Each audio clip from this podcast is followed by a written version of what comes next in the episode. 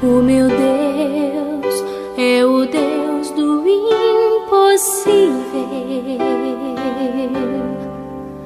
Jeová Jireh, o grande El Shaddai. Bom dia, Betinho. Bom dia, família. Fato popular. Hoje é sexta-feira. Semana tá terminando e a palavra de Deus para nossa edificação encontra-se no Evangelho de Lucas, o capítulo de número 8, o verso de número 50. Palavras de Jesus. Mas Jesus, ouvindo isso, lhe disse: Não temas, crê somente, e ela será salva. Não temas, crê somente, e ela será salva. Uma palavra de esperança, uma palavra de conforto, uma palavra de direcionamento, uma palavra de vitória.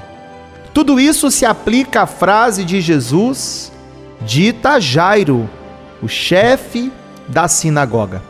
Mas, querido ouvinte, essa frase está dentro de um contexto. Pincelada, solta, ela nos parece agradável aos ouvidos. Mas qual o contexto dessa frase? O que diz o verso anterior? Eu digo a você que essa frase de Jesus, de encorajamento e fé, ela está dentro de um contexto terrível, porque Jairo havia acabado de receber a notícia de que a sua filha, que estava doente, tinha acabado de morrer. É isso mesmo que você ouviu. A filha de Jairo tinha acabado de morrer. Que contexto apavorante. Que contexto desafiador. Entendendo agora o contexto, fica mais desafiador confiar nessa palavra ou nessa frase. Não temas, crê somente e ela será salva. Mas, querido ouvinte, entenda uma coisa: nós não confiamos na palavra de Jesus, nós não cremos no seu falar porque ele está dentro de um contexto favorável.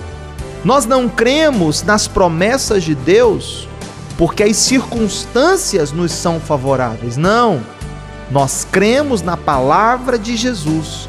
Nós cremos nas promessas de Deus porque elas vieram do próprio Deus, do Deus Todo-Poderoso, que realiza independente das circunstâncias. Assim sendo, seja qual for o seu contexto, seja qual for o seu momento e o seu cenário, eu quero parafrasear o Senhor Jesus e pedir ao Espírito Santo que as palavras dele sejam verdade para nós nessa sexta-feira. Não tenha medo, creia somente e a salvação de Deus virá sobre você. Vamos orar nessa hora? Pare um pouquinho agora. Se você puder, vamos elevar o nosso pensamento a Deus em oração. Nosso Deus, nós te bendizemos. Louvamos o teu nome nessa manhã pela oportunidade de falar contigo mais uma vez.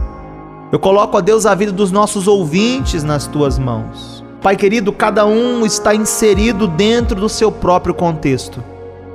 E alguns estão vivendo um contexto desafiador, de muitas lutas, de perdas, de muitos problemas.